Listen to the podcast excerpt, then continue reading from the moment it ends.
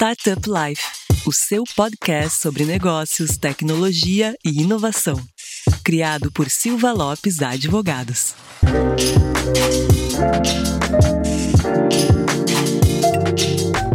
Fala galera, eu sou a Cristiane Serra e esse é o seu podcast Startup Life. E comigo aqui está hoje um novo participante do nosso episódio, mais um âncora, o meu colega Tisságoras, que também é advogado do Silva Lopes. Tissa, seja muito bem-vindo ao programa. Pô, Cris, primeiramente, boa noite, pessoal, boa noite a todos. Muito obrigado pelo convite, estou muito feliz em fazer parte de mais um podcast aqui do Startup Life. Legal. E o Tissa, que além de advogado, gente, já vou dar um spoiler, ele também é empreendedor, também já se arriscou por aí no mundo das startups e, claro, que vai trazer também essa experiência dele. E antes da gente revelar o tema de hoje, aquele recado super importante para os nossos ouvintes. Não esqueça de acessar o portal startuplife.com.br para notícias e informações do ecossistema, também nos seguir no Instagram, arroba StartupLifeOficial, nos seguir no Spotify ou na sua plataforma de preferência. Recado dado, vamos ao tema de hoje. Hoje nós vamos falar sobre Growth Hacking e com os nossos convidados nós vamos aprender mais sobre essa forma de trabalhar o crescimento do negócio com base em práticas melhores e super recomendadas, né? Então, Tissa, tu chegou, mas não pensa que a âncora nova aqui tem refresco. Já eu já coloco a trabalhar. Não. E vamos trabalhar, Cris. Vamos trabalhar. Então conta para o pessoal quem são esses nossos convidados. É uma dupla de peso que entende muito do tema. Estão aqui conosco hoje o Anderson Palma, founder da Growth Labs. Anderson, dá aquele oi pro pessoal. E aí, galera, como estão? Prazerzaço em fazer parte aqui no dia de hoje desse podcast. Espero que todos consigam aproveitar bastante conteúdo e também, obviamente, tirar um monte de dúvida, a gente conversar, bater um papo. É aquele negócio que a gente estava falando aqui na prévia, né? É quase um papo de bar, então vamos aproveitar. Só faltou cervejinha, na real, mas vamos aproveitar aqui o papo de bar. Só faltou a cervejinha, mas em breve, em breve. E também temos aqui o Matheus Miranda, analista de aquisição júnior da AVEC. Matheus, aquele oi pro povo. E aí, pessoal, boa noite. Primeiro, muito obrigado pelo convite. Estou super feliz de estar aqui com vocês, falar um pouquinho de growth. E vamos aí tirar dúvidas, conversar um pouco sobre as curiosidades e explorar um pouquinho desse mundo aí que é super interessante. Então vamos começar a nossa conversa e resumidamente a gente pode dizer que o Growth Hack tem como objetivo encontrar oportunidades visando resultados rápidos para o crescimento do negócio. Mas Anderson, explica pra gente como surgiu esse termo e o que ele é na prática. Cara, acho que você resumiu bem pra caramba. Pode, pode tomar o lugar de entrevistado aqui, porque tá, tá afiado. Olha só, o que, que a gente tem em relação ao Growth Hacking? Growth Hacking, apesar de parecer que a gente tá falando de hack, a gente não tá falando de hack especificamente, né? E quando eu falo hack, todo mundo lembra de hacker. Quando lembra de hacker, fala, vão hackear minha conta. Não, calma. O que, que a gente está falando? Eu estou falando, na verdade, de encontrar atalhos para trazer crescimento para as empresas. Crescimento para a empresa pode significar um montão de coisa, na verdade. Tá? Você pode crescer de acordo com o volume de clientes, você pode crescer teu faturamento, você tem um monte de coisa que pode acontecer e você tem que ter um, um objetivo ali muito claro de crescimento, o Growth Hacking pode te ajudar. Essa metodologia surgiu lá no Vale do Silício, no longínquo 2010, né? Aliás, a metodologia enquanto, assim, o nome da metodologia, né? Porque isso já vem acontecendo faz muito tempo. Tem gente que faz, que aplica isso já faz muito mais tempo, né? A gente tem cases aí super antigos, desde o Hotmail, lá atrás, nos anos 90, quando, ao colocar uma simples frase, eles encontraram um atalho para eles alcançar o crescimento. Então a frase que era feito com amor pelo Hotmail, leve sua conta gratuita clicando aqui. Era uma coisa simples assim, um coraçãozinho. E o que acontecia é que quando as pessoas mandavam um e-mail, a pessoa que recebeu o e-mail via aquilo lá e ela criava um e-mail, uma conta gratuita. Nessa época, não era muito comum você ter ferramentas gratuitas dessa maneira, principalmente e-mail. E-mail era pago, e-mail era do AOL, não sei se vocês já chegaram até aquele CDzinho da AOL. E... Sim. Pois é, pois é. Quem mais velho aqui, ó, já vi que já se entregou já. Ó. Quem tem um pouquinho mais de idade aqui já sabe, ó. Ó, CDzinho da OL, eu recebi, eu tinha um monte, inclusive. É uma pena que não guardei, porque isso tá valendo ouro. Eu vi esses dias aí a galera vendendo essa porcaria. CD da AOL, vendendo. Virou no... relíquia. Virou relíquia. Virou relíquia para museu, hein? É, vendendo no eBay o negócio. E quem inventou a terminologia, que foi lá em 2010, foi o Sean Ellis. Né? E depois ele acabou inventando também um processo que, a real, bem da verdade, é, verdade seja dita, não é um negócio tão novo assim. Né? Esse processo ele está ele, ele tá adaptando da metodologia científica, que é a experimentação. Né? Então, é o negócio que a gente vê na ciência aí há, há séculos, na verdade, né? foi sendo desenvolvido e melhorado. E a diferença é que está sendo aplicada ao marketing. Então, a gente também viu muito coisas parecidas aí, como PDCA surgindo na indústria, né? na época da Toyota, também do século, já no século passado. E quando a gente começa a olhar essas coisas, fala, cara, não tem nada novo debaixo do sol, né? São, na verdade, incrementos que a gente vai tendo com novas leituras daquilo que está acontecendo e a gente vai aproveitando. No Vale do Silício mesmo, acabou trazendo um benefício tremendo, porque era uma processualização de uma coisa que antes o marketing, né? Principalmente o marketing, mas aí eu estou falando de RevOps, né? tanto de marketing, vendas, sucesso do cliente, que para essas áreas antes era feito de uma forma muito aleatória, né? Então cada um faz o seu do jeito que acha que tem que fazer. E ele trouxe processo. Quando ele traz processo, você começa a olhar as coisas de uma forma diferente. Você consegue medir, mensurar não só o resultado, mas também aquilo que você está fazendo para obter aquele resultado. E isso acaba trazendo resultados melhores ainda, porque você consegue controlar. E aquela frase bem conhecida, né, de que você só consegue controlar aquilo que você gerencia. Mas esse aí acho que é um resumão mesmo da, da história do Growth, né? Do, do de onde ele saiu. Excelente resumo, excelente resumo. Aliás, é, fazia muito tempo que eu estava esperando por esse momento para alguém poder explicar de uma forma tão detalhada essa, de fato, né? Essa seria uma ciência, um growth hacking.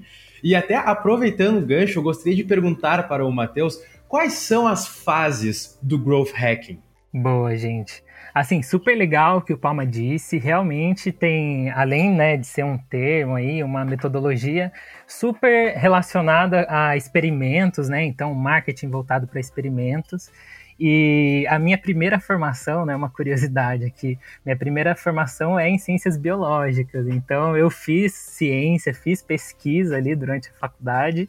E isso foi uma das coisas que, assim, me fez destacar no marketing, que é realmente ter essa visão voltada para hipóteses, né? Então, é, tudo acontece e tem um motivo por que disso. E a gente tem que destrinchar e, ao máximo, fazer perguntas para entender o que, que aquilo está impactando nos meus resultados, aonde que eu posso fazer algum experimento e através de uma lógica, né, de dados, de testes, eu conseguir trazer essas respostas para o jogo, né? Mas como você tinha perguntado, né, das fases ali do growth hacking, é, acho que o primeiro de tudo, é, a gente tem que entender o nosso mercado, né? Então, o growth ele vai funcionar de formas diferentes para diferentes mercados, para diferentes empresas. Então, as empresas são organismos vivos, cada uma tem uma forma de se estruturar, tem um objetivo. Então, o primeiro de tudo é a gente entender o nosso mercado, entender quem é o nosso cliente. Depois que a gente né, tem essa percepção, a gente precisa pensar no nosso produto, no nosso serviço e como que ele vai se encaixar nesse nosso mercado. Então, não adianta a gente ter uma ideia mirabolante da nossa cabeça e colocar no mercado sem testar, sem ver o, o nosso fit, né? com o mercado, então entender o seu mercado, entender qual é o fit do seu produto, como ele se enquadra como ele vai satisfazer as necessidades né, dos seus clientes ali, do seu público. E antes a gente falava no marketing, né, focava muito na questão da necessidade, mas hoje a gente já ultrapassou, né? Hoje a gente tem que falar das necessidades, mas a gente tem que falar dos desejos também. Então, o ser humano, né, é, o novo consumidor, ele não se baseia só nas necessidades. E, então a gente tem que entender isso, entender o nosso produto, fazer uma pesquisa de mercado, ter o nosso MVP, né, nossa primeira versão ali do produto, colocar ele para rodar no mercado, receber feedbacks dos nossos clientes, dos nossos usuários Então, essa é a grande primeira etapa, né? Depois a gente encontrar quais são as oportunidades. Então, o growth ele se resume a achar problema. então, achar onde tem coisa errada, achar onde tem algum problema, alguma coisa que pode ser melhorada e encontrar as oportunidades. Então, todos os processos em qualquer empresa de qualquer tamanho sempre vão haver essas oportunidades de crescimento que a gente às vezes deixa passar em branco. Depois que a gente encontra quais são essas oportunidades, quais são esses hacks que a gente pode aplicar, aí a gente traz para o jogo, né, que a gente ganha o jogo quando a gente fala em escalabilidade. Então, não é um growth em si, um hack, né, de growth, que eu vou fazer a minha empresa crescer e vai aumentar o faturamento, mas quando eu descubro uma oportunidade, eu consigo aplicar essa melhoria em vários processos e transformo isso, né, trago para a escala, aí sim a gente começa a falar de resultado, aí sim a gente começa a falar de crescimento. Então, depois que eu tenho o fit com o mercado, encontro as oportunidades de crescimento, escalo esses processos, aí a gente né, tem um processo contínuo ali, que o growth nunca acaba, que é sempre otimizando. Então, o que, que a gente pode melhorar ainda mais e qual a forma que a gente encontra, né, de reter esse nosso cliente, reter esse usuário e sempre pensando muito, né? Hoje em dia está super em alta é, UX, UI, a experiência do usuário dentro do produto. Então seriam, na minha visão, essas quatro fases assim. Entendi. E até, Matheus, eu tenho uma pergunta para lhe fazer, porque acredito que um dos exemplos mais clássicos de growth hacking, naquela hipótese de uma pessoa vai comprar um produto no site, seleciona o produto, coloca todas as informações necessárias, porém na hora de colocar o cartão de crédito acaba desistindo, né? Então, o growth hacking ele procura na verdade também tornar de que forma eu posso tornar a minha compra esse procedimento de forma mais atrativa para de fato converter. Então, tem uma empresa hoje que, enfim, 50% das vendas não são resolvidas, mas daí faz com essa técnica de growth hacking para tentar aumentar para 90, 80%, que for seria algo nesse sentido, correto? Então, o Growth ele, ele tem várias estratégias, né? Então, hoje que vem sendo muito usado aí no e-commerce, a gente fala muito sobre o abandono de carrinho, né? Então, a pessoa entra ali num site, uma Americanas da vida, Magazine Luiza, em qualquer e-commerce, chega a escolher os produtos, vai ali até a etapa final do checkout, mas por algum motivo ela abandona o carrinho, ela fecha ali a, a aba, vai fazer outra coisa. E isso, né, a pessoa que chegou no checkout, ela ela tem a intenção de comprar o seu produto, mas alguma coisa aconteceu ali no meio do caminho que isso não foi concretizado, essa venda não foi concretizada. Então, hoje em dia a gente fala muito, né, sobre os cookies, então que a gente também tem que ficar sempre muito de olho na LGPD, que hoje em dia está em alta, está sendo bem discutida, mas os cookies, né, quando a gente aceita cookie em algum site, a gente está dando as nossas informações ali, né? Então a gente libera o acesso. E aí, se a gente cai em alguma lista dessas de cookies de alguma empresa, eles conseguem usar sem você ter digitado seu e-mail, seu cadastro.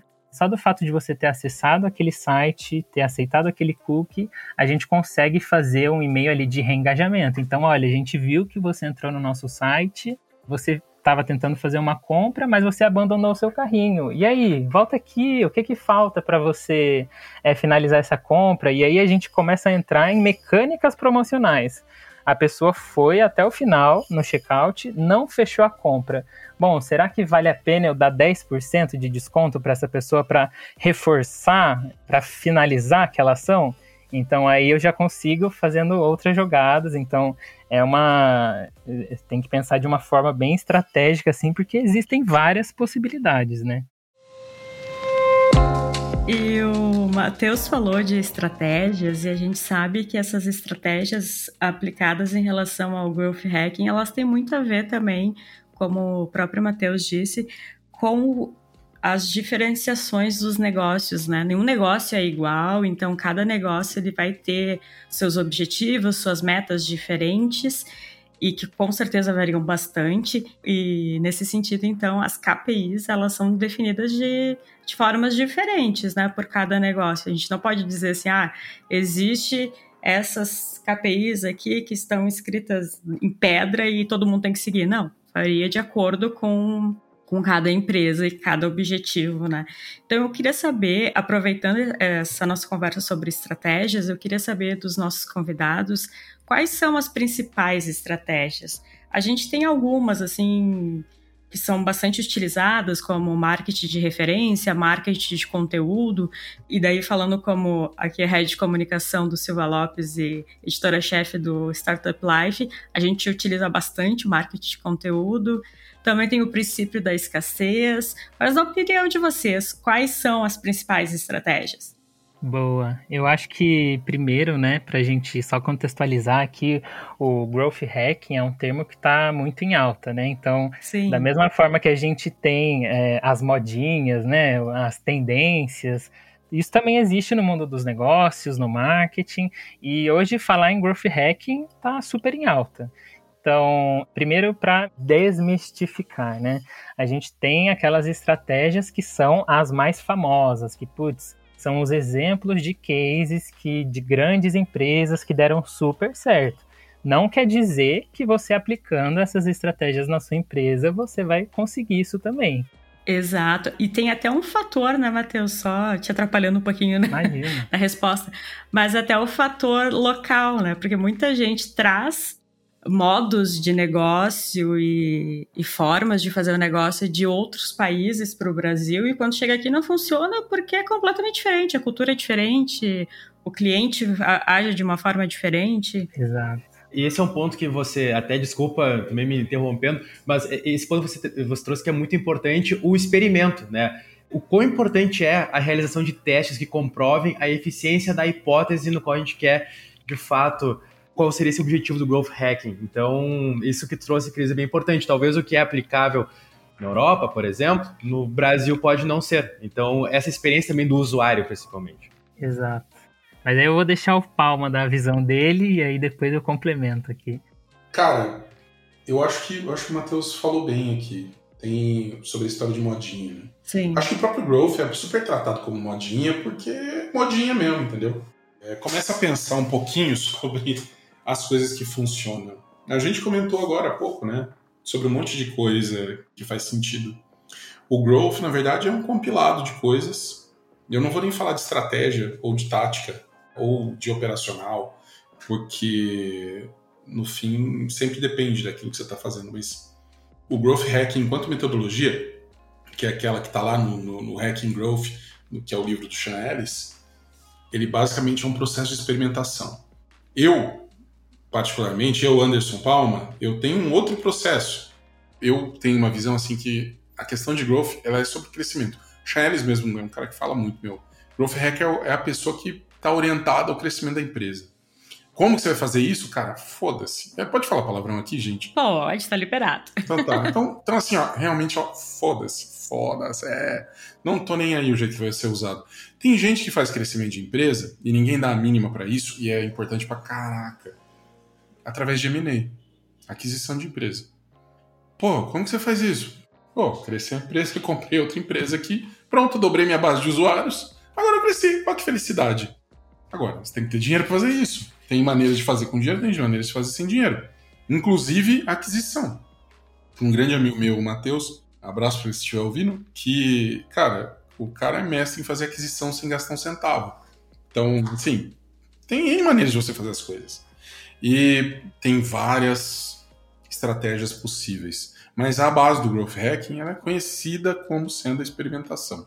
E aí, quando eu estou falando de experimentação, talvez não seja só a experimentação que a gente está fazendo no site, ou mudar a cor do botão. Pô, o que, que isso de verdade vai impactar? Impacta no crescimento? Não necessariamente. E aí a gente está falando que existem outras coisas ali no meio. Então, quando eu falei também que são várias coisas meio que amontoadas, né, colocadas juntas. Tem outro nome para esse tipo de experimentação que a gente faz no site, que é CIO, é Conversion Rate Optimization. Você usa design, design sprint ou design thinking para fazer, se você usa Scrum enquanto processo. Eu não estou preocupado. O que, que você está preocupado de verdade? É que o foco tem que ser o crescimento. Então, vai ter gente, tem um. Tem um depois, se vocês puderem colocar ali como, até como anexo para a galera olhar, mas tem o que a galera chama de T-shaped skill sets, que é basicamente o que, que a pessoa precisa saber. dentro de growth. Mas o que, que isso quer dizer? Esse negócio de T-shaped? Quer dizer que o perfil do profissional que trabalha com growth, ele tem que ser um T. Então você tem que ter ali a sua base, né, que vai do topo até o fim. Então é muita profundidade.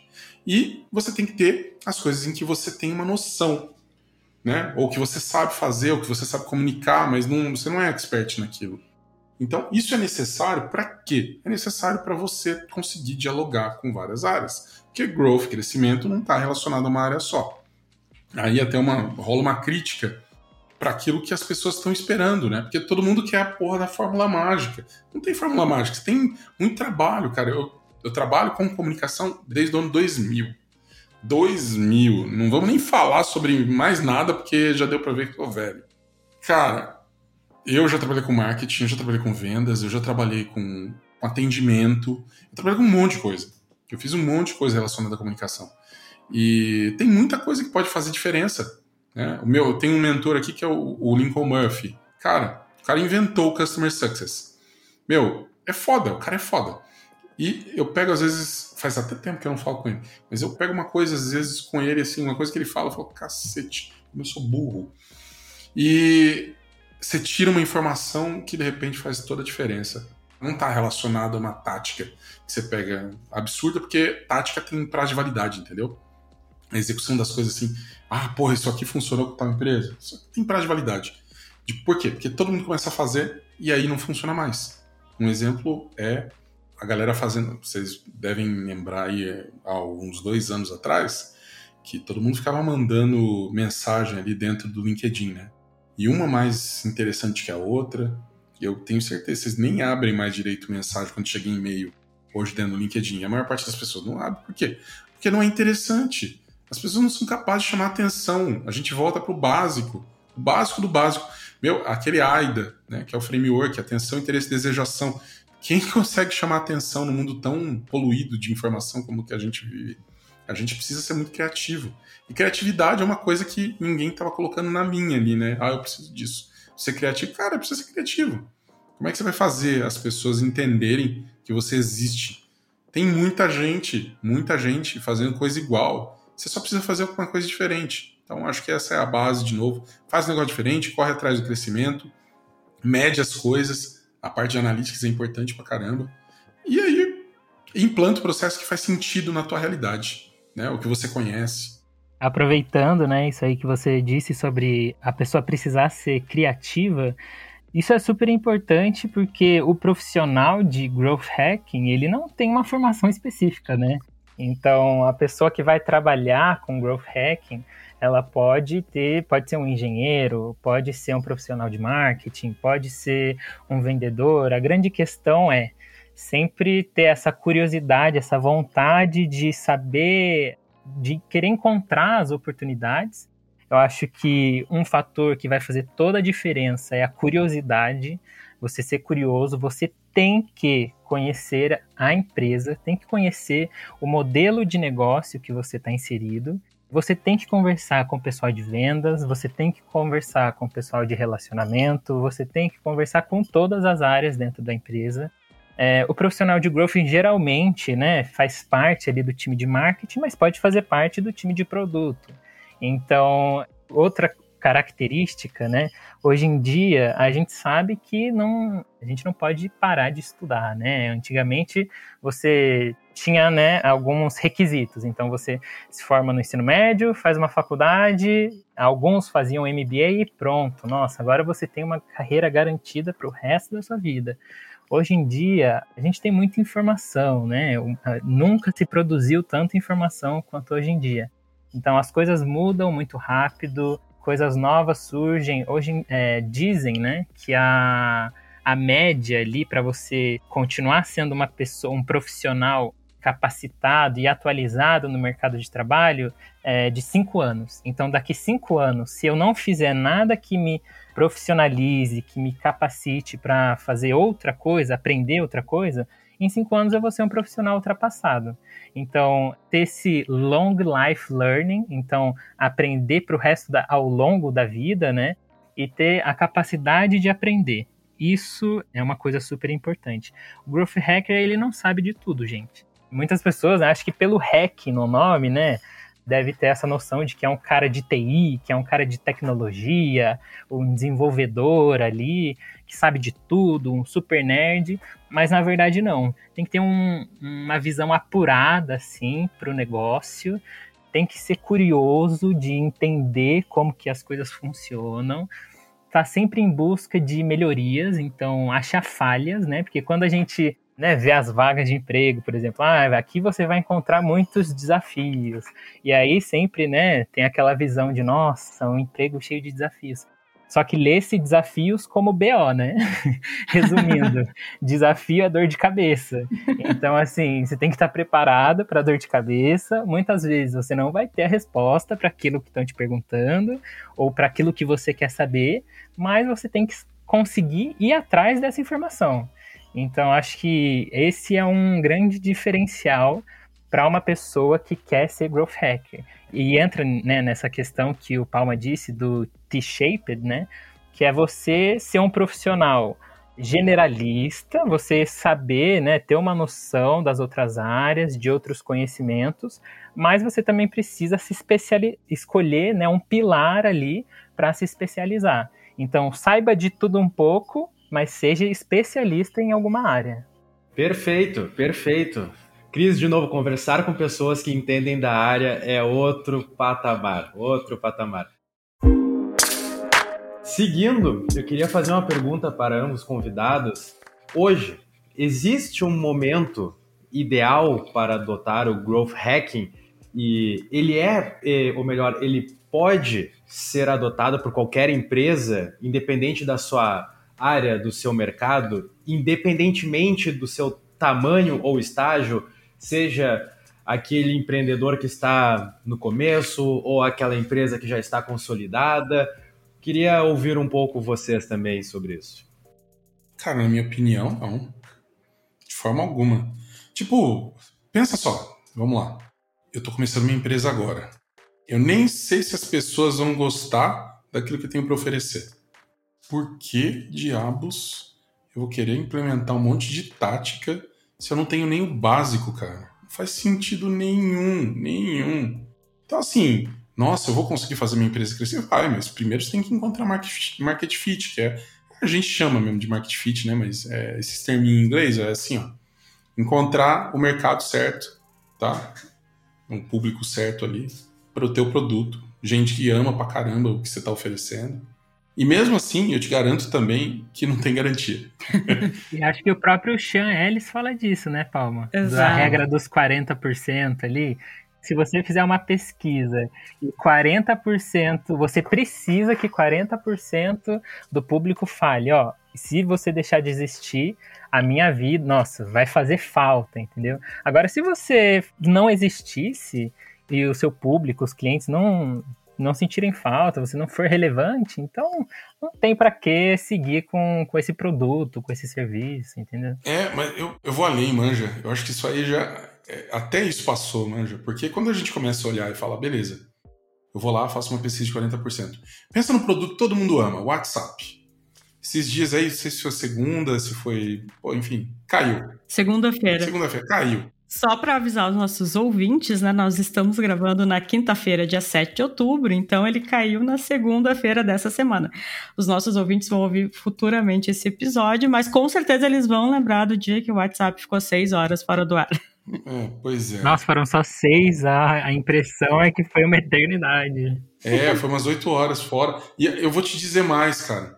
Eu sei que até fiz um. Eu lembro que porque eu fiz um post que eu tava lendo o jornal, um site fora aí e aí os caras falaram, porra, o WhatsApp tá fora do ar, né?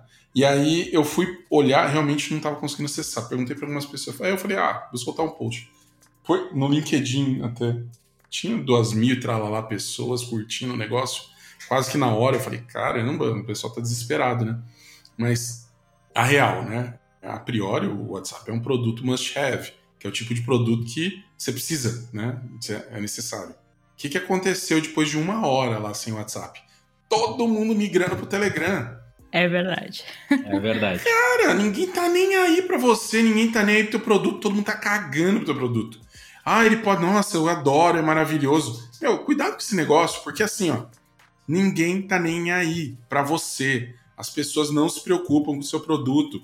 Ninguém liga para você se é bonito, se é feio, se é bonita, se é feia, se é legal, se não é. Ninguém tá nem aí. As pessoas querem resolver os problemas delas. Tá todo mundo olhando pro próprio umbigo. E você aí, né, pô, ai, tô preocupado se eu sair com essa roupa, alguém vai olhar e achar. Cara, mesmo que a pessoa fale na hora, ela não vai nem lembrar de você. Elas, pessoas não se preocupam com você. Não se preocupam com o seu produto. Todo mundo tá olhando pro próprio umbigo. E quando eu digo que todo mundo tá olhando pro próprio umbigo, não, não tô querendo ser mal aqui ou falar mal da humanidade. Não, eu tenho fé na humanidade. Porém, é importante lembrar que tá todo mundo matando um leão por dia para sobreviver, matando um leão por dia para comer, matando um leão por dia para dar educação para os filhos. As pessoas têm problemas maiores do que o seu produto, do que a sua pessoa. É assim que funciona o mundo. Não adianta também né, a gente esquecer o contexto que a gente está vivendo.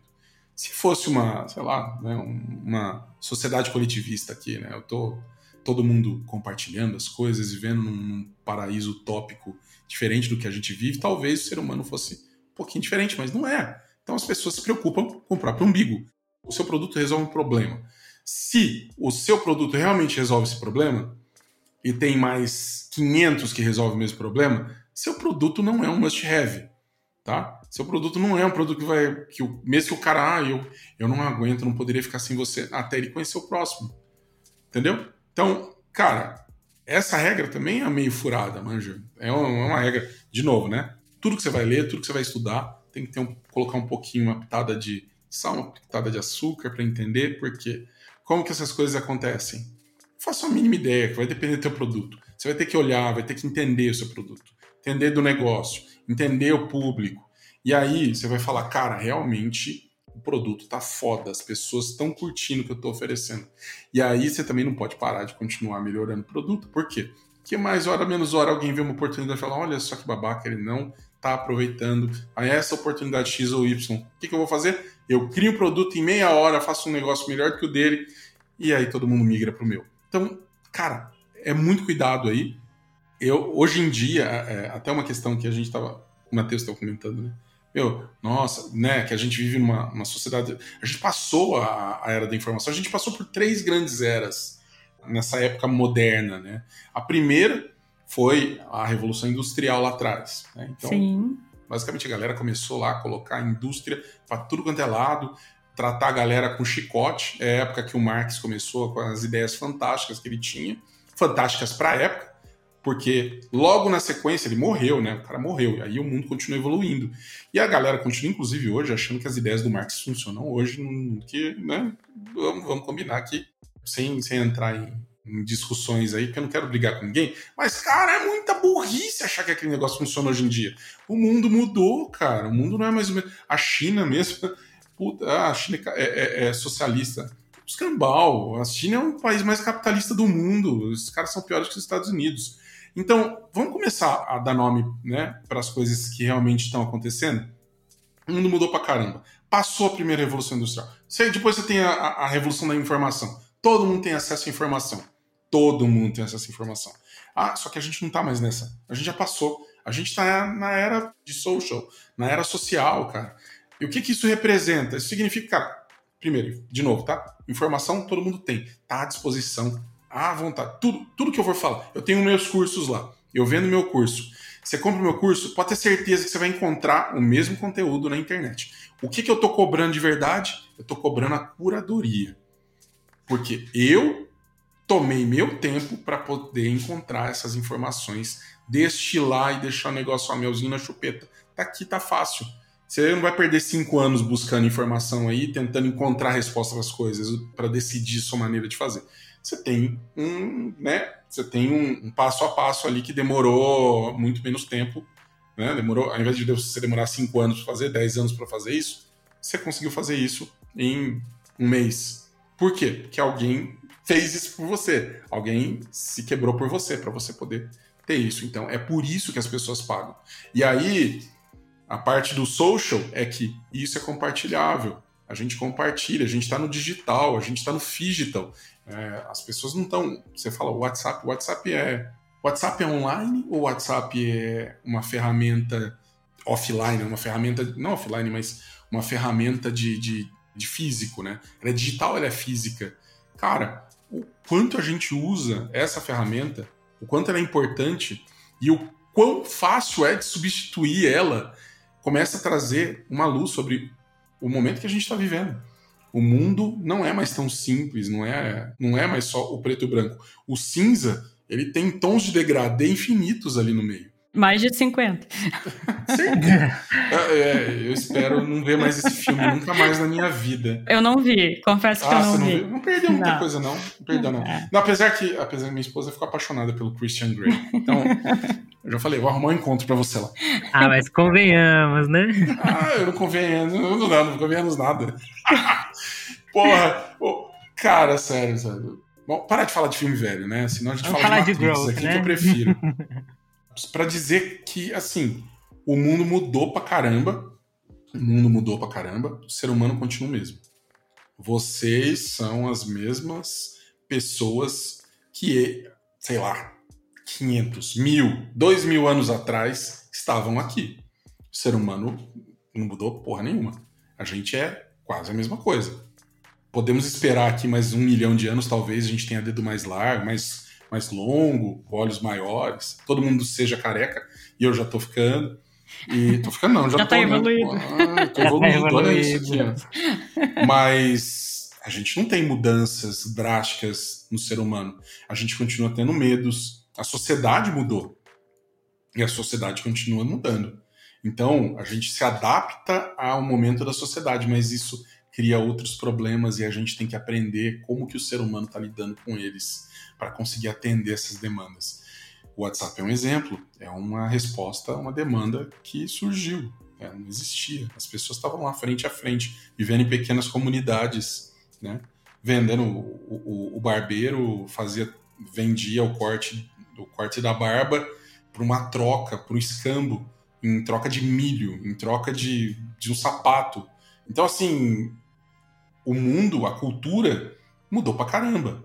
Agora, isso não quer dizer que a gente realmente mudou. Então, entender a base da psicologia vai te levar muito longe, muito longe. Entender o um mínimo certeza. de como o ser humano funciona vai te trazer através das eras aí, vai, vão vir outras eras que a gente nem faz ideia do que, que vai vir pela frente, mas você vai estar preparado. E eu acho que essa é, essa, essa, esse é o real santo grau, saca? Sim. Quando você é capaz de entender como o ser humano vai responder alguma coisa minimamente, né? Você consegue se antecipar. Aí você tá na frente. Pô, pega aquele lá, o T-shaped skill sets que você tem, quais são, são as suas verticais ali, né? Pô, alguma coisa relacionada a, ao ser humano você tem que ter. Né? Tem que ter hard, tem que ter soft, mas alguma coisa relacionada ao ser humano você tem que ter. Porque aí você vai ser capaz de comunicar o que você precisar. O Tim Ash fala muito disso, né? Ele é um dos grandes marqueteiros aí do mundo. Meu amigo, grande Tim Ash. E ele fala muito disso, né? Da neurociência, enfim, nos livros dele, ele traz toda a evolução da humanidade. E fica então uma dica também para os nossos ouvintes. É, leiam The Primal Brain dele. É foda. É. Eu tive a oportunidade de assistir, assistir porque o curso que eu faço ele é EAD, né? Então a aula era online. Mas a, a disciplina que ele deu, que era de neuromarketing, foi uma coisa assim que depois que termina, a cabeça da gente faz aquele. é, explode, né? explode. Foda, foda. Eu lembro que eu tive na faculdade uma aula, não foi com tinha, acho. Era com um professor chamado Ulisses. Eu não faço ideia, eu já procurei esse cara. Mas eu aprendi tanto. Eu, eu fiz, eu fiz muitas faculdades, tá? Eu fiz turismo, só que eu fiz um ano de turismo. E desisti. e nessa faculdade que eu, que eu tive psicologia, que eu achei caramba, e eu acabei me aprofundando pra caramba de estudar mesmo. Não sou, não sou psicólogo, longe disso. Mas depois eu fiz também ciência da computação. E, ah, não, fiz antes ciência da computação também saí, larguei, e depois eu terminei publicidade e propaganda. Mas o ponto, né? A compreensão do comportamento humano a melhor maneira de você começar a pensar em qualquer outra coisa, né? E aí você entende relação de negócio, você entende relacionamento. Relacionamento é a mesma coisa, cara. A gente tem fases pelas quais a gente passa num relacionamento, né? Você não chega num bar, olha para, né, o rapaz olha para a menina, e a menina olha para o rapaz e um ou o outro vão lá e pedem, cara, quer casar comigo? Não, te conheço, né? Estou te vendo aqui a primeira vez. Como assim? Quer casar comigo? Você tá louco? Né? Pode ser o Brad Pitt falando uma coisa dessas né, para você. Ah, mas se é o Brad Pitt a gente pensa, né? É, pensa, pensa. Não, nem Esse pensa, filho da puta né? vai arranjar, É, ele vai arrancar que- meu rim, ele tá querendo levar pro mercado. Tem alguma coisa errada, porque não faz sentido. A pessoa não te conhece, ela chega e. Não, não é normal. Não, Não o, é Brad normal. Pitt, o Brad Pitt a gente abre uma exceção. Então, mas vai falar, ó, ele vai arrancar, ele vai arrancar teus órgãos, vai vender no mercado negro, mas você vai ter conhecido o Brad Pitt, de repente dá tempo de fazer uma selfie. É, e postar, É, né? Porque afinal postar. o imediatismo é uma necessidade da nossa, Também da nossa sociedade. imediatismo super ampliado pelo FOMO, né? Mas enfim, ó, eu tô, tô mó prolixo aqui, tô falando de um negócio aqui, a gente já pulou um monte de assunto, segue aí, gente. E Matheus, pra ti tem um momento ideal para implementar o growth hacking? Porra, essa era a pergunta? ai, ai, ai. Bom, a gente segue falou de 50 tons de cinza, é, falamos de Brad. Pitt aqui. Mas a gente, a gente brinca aqui no podcast que a gente começa sabendo da onde a gente tá partindo, mas depois, olha, passa por 50 tons de cinza, a gente entrega a idade, fala do Brad Pitt. Vai lá, Matheus. E sempre volta no growth, né? Acaba voltando no growth.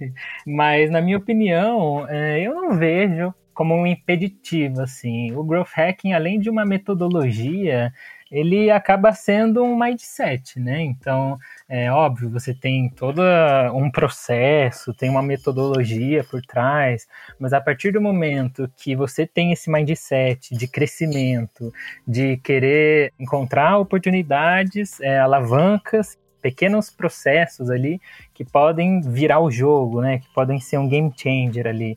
Não existe tamanho de empresa. Acho que muita gente também se pergunta, né? Ah, growth hacking deve ser é, focado ali para empresas de tecnologia.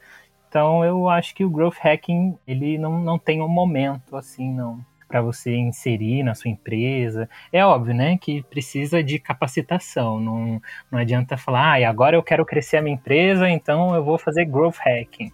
Você precisa se capacitar. Sim. Mas se você tem esse mindset voltado para dado, voltado para traduzir esses dados em informação também, porque o dado pelo dado não quer dizer nada, né? Sim. O dado pelo dado não, não leva a gente a lugar nenhum. Mas como que a gente traduz esses dados em informação e como que a gente usa essas informações ao nosso favor, né? Então, você querendo, se capacitando, para mim, é, você pode, pode começar a falar de growth. Aqui eu tenho uma pergunta para, para o o Anderson. As ferramentas, elas são grandes aliadas na hora de automatizar os processos. Ainda mais em uma metodologia que visa a rapidez e os resultados assertivos. Então eu queria te perguntar, quais são as principais ferramentas e hacks, na tua opinião? Se é que é possível responder essa pergunta. É, é possível, que é o maior hack de todos. Não automatiza porra nenhuma até você ter colocado a mão na massa e entendido como funciona. Excelente. Melhor hack de todos. Ah, nossa, ferramenta. Foda-se. Faz negócio na mão. Ah, eu preciso de um negócio que vai fazer ligação e que eu vou falar. Tá, pega o telefone, liga. Fala com a pessoa. Entende se aquele negócio funciona. Porque a, a real é essa. Tá todo mundo criando produto achando que o negócio vai ser maravilhoso, porque na cabeça dele é. Mas a pessoa não é o cliente. Não automatiza nada antes de colocar em prática. Nada. Nada. Eu brigo com o cliente aqui por causa disso. Eu falo, cara, a pessoa, não, então, eu vi que você fez, porque, óbvio, né? Eu tô alimentando fogo aqui, né? Porque eu, eu tô o tempo todo, né, dando palestra. Ah, eu, que nem. Semana passada teve gravação lá do RD Summit.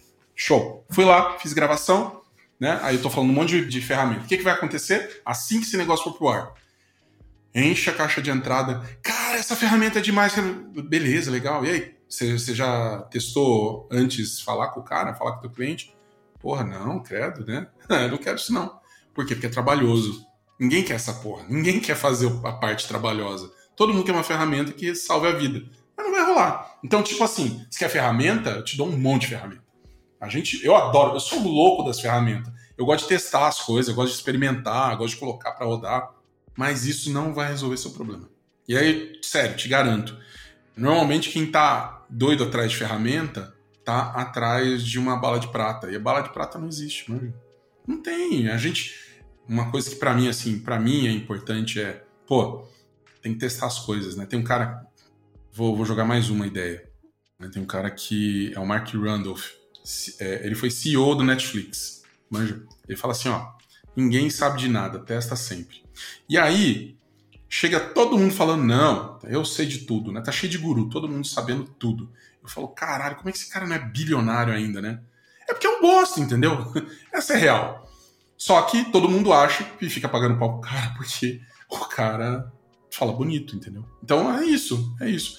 Cara, real é pouca gente sabe de pouca coisa. E mesmo eu, eu, porra, 20 anos trampando com essa porra, eu não sei de porra nenhuma. Eu tô ali aprendendo. A cada hora que você tá aprendendo uma coisa diferente, você tá testando, tá colocando a cara a tapa, tá falhando, errando. E ninguém fala de erro, né? Mas todo mundo erra pra caramba. Eu erro também. Aí você vai, erra, né? Erra com tudo, em tudo. Eu erro na gestão, né? Eu já, já fiz umas cagadas homéricas com gestão. Eu erro na hora de aplicar teste, eu erro. E aí, de vez em quando, você tem uns acertos legais. Todo mundo sabe dos acertos, porque é isso que você fala, entendeu? Hum, é. é verdade. Mas essa é real, é a vida. É a vida, é a vida. E é, o, o, grande lance é que o, o, growth, né? O growth hacker, ele não tem. A gente não tem compromisso com o erro, né? Então. É, a nossa vida é fazer teste, errar, acertar. De vez em quando a gente consegue acertar e, putz, dá super certo. Mas é aquilo, né? O, o dinheiro que a gente investe em um teste que deu errado, vamos pensar de outra forma. A gente investiu em educação, né? A gente aprendeu alguma coisa com aquilo ali. E dinheiro investido em educação nunca é desperdício, né? Então, com certeza. acho que essa é a mentalidade. E, Matheus, aproveitando a deixa, eu queria então, a gente já está começando a se encaminhar para o nosso encerramento. E é uma pena, a gente podia ficar aqui horas falando, né? Mas a gente tem o compromisso de uma hora com os nossos convidados e com os nossos ouvintes também que estão acostumados com o tempo que a gente geralmente grava. Eu queria saber de ti quais são os principais cases, na tua opinião. Boa, perfeito. A gente tem uns cases mais famosos, né? Que, putz, acho que todo mundo já ouviu falar, ou se não ouviu falar, não sabe que isso é um case de growth. Você fez parte disso, né? Você vivenciou esse case, mas para começar, eu acho que tem um growth, assim, é um hacking que foi feito há muito tempo antes da palavra growth hacking ser cunhada ali, Sean Ellis, 2010, que foi em 1950, muito tempo atrás, que aconteceu, né, com, com fast food, o McDonald's, então acho que, putz, né, um grande caso aí, uma grande empresa. Com certeza. E que, meu, olha só como a gente precisa estar tá antenado nas oportunidades e no momento do mercado, no contexto da sociedade, né, enfim. É, então, em 2050, o que estava acontecendo nos Estados Unidos? A indústria né, automobilística estava abrindo estava é, em expansão, assim, né? E aí o que que e aí, né? Começaram a abrir rodovias, estradas, porque agora era mais fácil se locomover. E alguém, né? Um cara, um sortudo, uma mulher ali super inteligente, teve essa sacada e falou: meu, a gente está começando a criar um tráfego, um fluxo entre cidades e aí, né, não, não existe nada nesse meio de caminho. Não, hoje em dia, quando a gente vai fazer qualquer viagem, se a gente precisar abastecer, se a gente quiser comer, se quiser dormir até, tem hotel na estrada, né? Mas na época não tinha. Falaram, meu, vamos começar a abrir McDonald's nas rodovias. Pronto. Isso foi um, foi um, um hacking, assim. Então, né, imagina. Primeira empresa a ocupar as autoestradas, as rodovias, oferecendo, né, lanche ali, comida. Então, acho isso que foi muito inteligente para a época, sim. Mas eu vejo um grande famoso, né, que a gente tem, que é o caso do Dropbox, que é, né, uma empresa, uma plataforma de armazenamento de dados na nuvem. E a gente sabe que guardar dados hoje em dia, né, ter espaço para guardar essa, esse volume gigantesco de dados que a gente tem, custa caro, né? Então, na época, que, que eles fizeram, né? Você ganhava espaço na sua conta do Dropbox se você indicasse um amigo para se inscrever no Dropbox também, que é o nosso famoso, né, MGM, o nosso Member Get Member, mas que é o famoso referral, né? Então, trabalhar ali por indicações e que outras empresas também fizeram, né? A Uber, acho que quando veio para o Brasil, todo mundo saiu compartilhando o link porque queria andar de Uber de graça, né? Então, quanto mais você enviava, quanto mais amigos você chamava para baixar o aplicativo, mais dinheiro você ganhava para andar de Uber. Então, eu, já, eu conheço gente que andou aí meses de graça, sem pagar nada, de tanto que convidou os amigos. Mas eu acho que o Member Get Member é o hack, né? É um hack mais famoso, assim, que várias empresas utilizam. O Matheus falou do McDonald's, né? Eu tava lembrando aqui também de uma história para mostrar que realmente esse negócio é muito antigo. Eu, eu não, não sei se o negócio é considerado um hack, ou se seria considerado hack hoje, mas quando a gente começa a olhar as coisas que aconteceram, o McDonald's é um puto exemplo, né? Aliás, o livro dele é fantástico. É, enfim, deixa eu, deixa eu ir pro ponto. Lá nos anos 80, uma metodologia foi descoberta chamada Jobs to be Done. Como que ela surgiu, né? Ela surgiu da, da junção de duas ideias diferentes e uma delas veio do McDonald's. E eles estavam com o seguinte problema: os caras chegavam lá uma promoção. Né? Promoção, McDonald's é, meu, vou colocar o preço lá embaixo, vou trocar sabor. É basicamente isso. E colocar né, um caminhão de, de dinheiro na TV. Então, TV, rádio, né, em tudo quanto é lugar. Eles entopem tudo que eles podem. Até hoje eles fazem a mesma coisa. Eles fizeram isso, só que não vendeu. Aí a galera começou, porra, mas não vendeu por quê, cara? O que que tá acontecendo? Né? Quase não, não mexeu o ponteiro. Que porra é essa? Aí contrataram os consultores lá, os caras foram lá. Aí eles foram olhar tal, né? Olharam o número, viram o volume e não entenderam porra não. Falaram, o número tá errado. Por quê? Porque a venda, o maior pico de vendas deles era de manhã. Era bem cedinho, manja. E aí eles fizeram o maior hack de todos os tempos. Eles foram falar com as pessoas. Olha que absurdo, eles foram conversar com o cliente. Eles conversaram, falaram com os clientes. Pô, por que, que você tá comprando essa porra de manhã, né? Não é hora de comer sobremesa, não. E era uma sobremesa, né? Um milkshake. Exato. sobremesa. E eles descobriram, conversando com as pessoas, que as pessoas usavam isso. Por quê?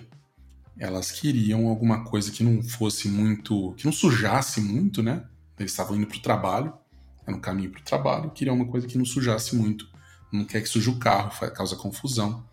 Queria alguma coisa que sustentassem eles até o horário do almoço. E eles não tinham tempo, às vezes, o cara acordava atrasado para ir para o trabalho, não tinha tempo de fazer aquele super café da manhã que você vê nos filmes. Né? Eles podiam comer uma banana, né, por exemplo, mas não ia resolver o problema, porque eles iam continuar com fome, porque também ela não suja e tal. Podiam comer nozes e também iam continuar com fome. Podiam comer um lanche, uma rosquinha, alguma coisa assim, mas ia fazer uma sujeira do caramba no carro. E eles optavam por um milkshake. Só aí eles entenderam o que estava acontecendo e eles conseguiram melhorar as vendas trabalhando com foco no cliente. E mais que isso, né, acabou sendo criada a metodologia Jobs to be Done, porque esses caras que fizeram o negócio no McDonald's compartilharam com o, acho que é Christian Anderson, o nome do cara, ele inclusive morreu ano passado. E quando eles compartilharam essa história, o cara começou a juntar os pontos, ele juntou essa metodologia e mais esse case e falou: porra, eu acho que tem uma teoria aqui. Aí eles criaram o Jobs to be Done, que basicamente dizia: meu, descobre qual é o trabalho que o teu cliente está querendo fazer com esse produto. E isso aí foi precursor de um monte de coisa, né? Inclusive, bastante da questão das metodologias ágeis, que porra, parece que não tem nada a ver com isso, mas Jobs to be Done é a metodologia né, que meio que causou deu meio que o estopim para algum desses pontos. Outro case muito legal que aconteceu, aconteceu comigo, cara. É, a gente fez um negócio lá que bateu meta de vendas de um ano inteiro em dois dias. Isso foi lá no PJ Bank. Que foi um case bom pra caramba, super legal. Ninguém, de novo, não tô falando dos erros, hein? É, tô escondendo os erros aqui. Mas a gente fez basicamente foi usar IBM né? Account-based marketing. A gente foi lá, mapeou o mercado. De novo, ó, mapeou o mercado, entendeu quem era o cliente. falou com o cliente, convidou eles para um evento. No evento, eles ganhavam um brinde. Se por algum acaso eles fossem buscar esse brinde dentro do evento, numa salinha que era a nossa área VIP. E dentro dessa sala tinha advogado, CEO, vendedor. Ele só saía de lá ou morto ou com contrato assinado. E aí a gente foi lá e bateu a meta do ano inteiro, em dois dias. E por que, que eu tô falando isso? Porque a gente usou um monte de outras coisas ali no meio, teve Facebook Ads, teve e-mail marketing, teve ligação, mas não é nem esse o ponto. O ponto era que a gente foi conversar com o cliente entender o que, que ele queria. A gente deu uns brindes que era o que ele queria e esforçou o cara a chegar lá. Então, cara, às vezes você não consegue só com o seu produto fazer com que o cara receba todo o valor que ele procura. Você pode dar uma incrementada e colocar algumas coisas que você sabe que ele quer. Pô, esse, eu tô com um cliente aqui, a gente tá fazendo um case um pouquinho diferente, tá virando case já, mas ele tá dando, numa estratégia de, de member get member, ele tá dando um celular de dois mil reais. É, ele vai conseguir recomendação, entendeu? E a gente sabe que tá tudo bem que no primeiro mês ele recupera porque o ticket é alto pra caramba. Sim. Então, não tem problema. O mais importante de verdade, o que, que é mais importante? Entende o que seu cliente quer. É só isso. E aí, de novo, ele vem de novo também para aquele ponto, né? É, vocês perguntaram de hack, né? Que hack tem? Tem isso daí, ó. Fala com o cliente. Hack pra caramba, ó. Ninguém faz. Bom, eu tenho uma última pergunta a fazer a vocês para encerrar aqui a nossa conversa. Eu gostaria de saber dos convidados. Eu pessoa que gosto muito de mitos. Tá, então, queria perguntar a vocês quais são os maiores mitos sobre growth hacking. A gente já sabe que o primeiro é não tem bala de prata. Eu acho que esse aí é o maior mesmo, né? Não tem bala de prata. Mito. O que, que tem de mito? Tem um monte de mito. Todo mundo falando, meu, faz, ó, um mito, um mito interessante é, meu, vai lá e faz o curso de tal lugar, você sai de lá fazendo, porra, miséria. Mentira. Você vai precisar criar casca. Todos os caras que eu conheço bons de growth, eles têm um pouquinho mais de casca, eles já trabalharam com mais Sim. de uma coisa. Uhum. Né? Tem uma questão toda aí de entender que não é. O growth é metodologia, tanto quanto é design thinking, jobs to be done, tanto quanto PDCA, a metodologia Toyota toda que eu acho hoje, eu não, eu não achava, tá? Mas hoje em dia eu acho ela fantástica, eu acho muito interessante. É que ninguém soube adaptar ela adequadamente para o marketing. Mas, cara, tem muita coisa que é antiga, às vezes funciona. Qual que é o problema? Adaptação aos tempos, né? Então, o marketing mesmo, se eu pegar lá, sei lá, aquele livro vermelho que está ali, Administração de Marketing do Kotler, e eu for implementar qualquer coisa que está lá, ou se eu fizer um plano de marketing de acordo com os passos que ele sugere, cara, quando eu lançar o produto, né, já existem 50 mil outros melhores do que o meu. Por quê? Porque eu estou seguindo uma fórmula que não funciona mais. E não é que não é bom o conteúdo de lá, é que a velocidade da civilização está muito grande e eu não tenho tempo mais para isso. Então a gente faz, a gente pega atalhos. É normal pegar atalho. Faz um MVP, né? Coloca um negócio mais rápido no ar, vê se aquele negócio funciona mesmo e para de perder tempo com coisa que não importa. Então, acho que esses são alguns dos mitos. A galera acha que vai automatizar as coisas e vai resolver? Porra nenhuma, não vai. A galera acha que tem bala de prata? Tem? Não tem. Não tem bala de prata. A galera acha que vai pegar lá o, aquilo que já roda é, em outro lugar ou em outra empresa, vai aplicar e vai ter o mesmo resultado? Pode esquecer. Então, tem alguns aí, deve ter mais aí que o Matheus provavelmente vai lembrar, né? Mas, cara, acho que serve até como, como mensagem final. Não, não, não, por favor, não se apeguem à historinha, tá? Não se apeguem à historinha. Todo mundo conta historinha, eu também conto, porque a gente tem história boa, né? Mas ninguém conta. Só os meus amigos sabem, a galera que trabalha comigo sabe, porque aí a gente vai contar, mas os caras sabem na, dos perrengues também, sabe das coisas ruins, da parte ruim.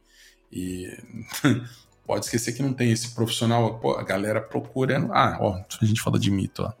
Galera procurando, desesperada, growth hacker. Estão pagando bem pra caramba, inclusive. Então, se você quer trabalhar com growth, tem salários aí que chegam a 50 mil reais por mês, hein? Ó, fantástico. Até CLT tá aparecendo. Então, baita oportunidade para você que trabalha com que quer trabalhar com growth. Agora, você dá resultado já é outra história, meu amigo. Você vai precisar ter casca pra caramba. Então acumula aí uns 10 aninhos de gordura, né? E aprendendo, estudando, colocando as coisas em prática, testando, que eu, te garanto que você vai conseguir dar resultado. Matheus, e para ti, quais são os principais mitos do growth hacking? Bom, dois grandes mitos, assim, né? Não, não vou trazer uma lista aqui, mas vou falar desses dois. Então, o primeiro é achar que existe um hack que é mágico, então, muito isso que o Palma trouxe também, de bala de prata. Então, não existe mágica, não existe hack mágico que serve para todas as empresas. É aquilo. Cada empresa funciona de uma forma, cada plano de negócio, cada modelo de negócio é diferente, você tem que entender isso. Então, esse é o primeiro, não existe hacking mágico. E o segundo é que também não existe ferramenta mágica. O segredo não está na ferramenta. O segredo está no pensamento estratégico, na organização ali no planejamento, de como você vai operacionalizar isso, quais são os resultados que você vai querer através disso, ter essa análise crítica. Então, a ferramenta, como o próprio nome diz, é, é um plus ali. Ela vem para te ajudar, para facilitar algum processo, para automatizar algum processo, mas não é a ferramenta que vai trazer o sucesso para o seu negócio, que vai fazer ele crescer. Está muito mais na estratégia. Legal, então com essa desmistificação a gente vai encerrando o nosso episódio. Queria agradecer muito aos nossos participantes e ao meu colega Tisságoras também, que está estreando aqui no mundo do podcast. E em Palma, para o pessoal que quiser conversar mais contigo, saber um pouco mais do teu trabalho, como é que pode fazer para te encontrar? Vai visitar o site growthlabs.com.br barra links, tá? growthlabs.com.br barra links, G-R-O-W-T-H-L-A-B-S.com.br barra links, L-I-N-K-S. O que, que tem lá? Tem presente para você também, para quem quiser acessar. Opa, então, para quem está aqui. Inclusive uma planilha de acompanhamento de métricas para tua empresa, teu negócio. Pega tudo de graça, é só chegar lá, clicar, não tem nem que preencher formulário, tá? E também pode me encontrar dentro do LinkedIn. No Instagram tô começando agora, então pode fazer, faz, faz uma moral lá, dá uma seguida. E, mas o LinkedIn é, é onde normalmente eu trabalho, né? Então é uma das ferramentas que eu mais gosto de trabalhar. Então todo mundo também já pode ir por lá, seguir, me chamar, pode mandar mensagem, fala que me escutou aqui, se tiver dúvida também, estou super aberto, é só conversar, chama lá, chama nós, tá? Aí a gente fala. É arroba underpalma nos dois, tá bom? Underpalma. Legal, Palma, muito obrigado pela tua participação. E Matheus, para falar contigo, como o pessoal faz? Boa. Gente, se vocês quiserem falar comigo, eu sou essa pessoa que ama falar de marketing, ama falar de growth. Se a gente pudesse a conversa ir aqui, tá? É só porque a gente realmente tem que cumprir esse, esse horário, mas vocês podem me achar no LinkedIn. Meu nome tá Matheus com TH Miranda. Então, Matheus Miranda. Podem me mandar mensagem, podem me adicionar no LinkedIn que a gente pode conversar por lá tranquilamente. E já fica o convite, então, tanto para o Matheus quanto para o Palma, para a gente conversar de novo em outra oportunidade. Quem sabe a gente faz um episódio Growth Hacking ponto 2. E Tisságoras, muito obrigada pela companhia aqui comigo na bancada. Olha, o Lion tem que se cuidar, porque tem cada vez mais gente querendo roubar o lugar dele. Viu só? Cris, muito obrigado pela oportunidade. Paulo, Matheus, foi um grande prazer ouvi-los e aqui somar tanto conhecimento nesse podcast. Muito obrigado pela presença. E aos nossos ouvintes, muito obrigado por acompanhar mais um episódio e nos ouvimos no próximo.